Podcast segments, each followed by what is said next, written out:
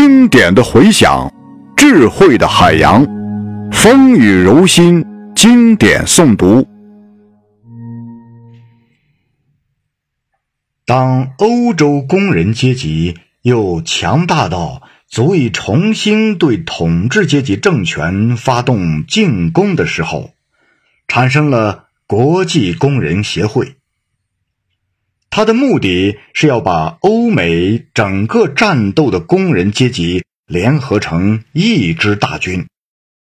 因此他不能从宣言中所申述的那些原则出发，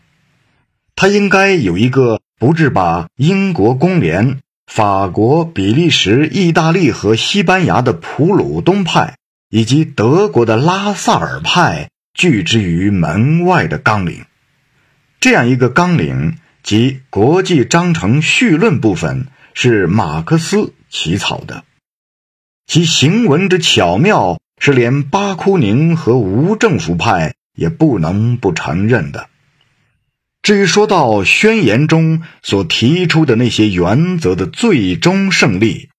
马克思在这里是把希望完全寄托于共同行动和共同讨论。必然要产生的工人阶级的精神的发展，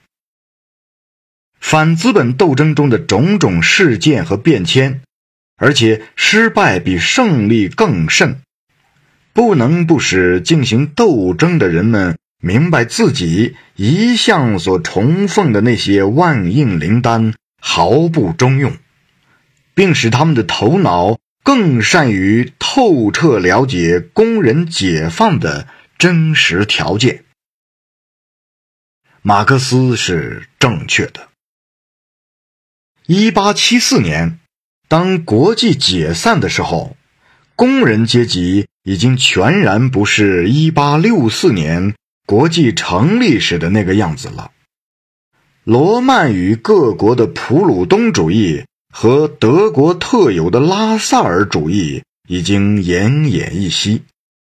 甚至当时极端保守的英国工联也渐有进展，以致他们1887年举行的斯温西代表大会的主席能够用他们的名义声明说：“大陆社会主义对我们来说再不可怕了。”而在1887年，大陆社会主义已经差不多完全是。宣言中所宣布的那个理论了。由此可见，宣言的历史在某种程度上反映着1848年以来现代工人运动的历史。现在，它无疑是全部社会主义文献中传播最广和最带国际性的著作，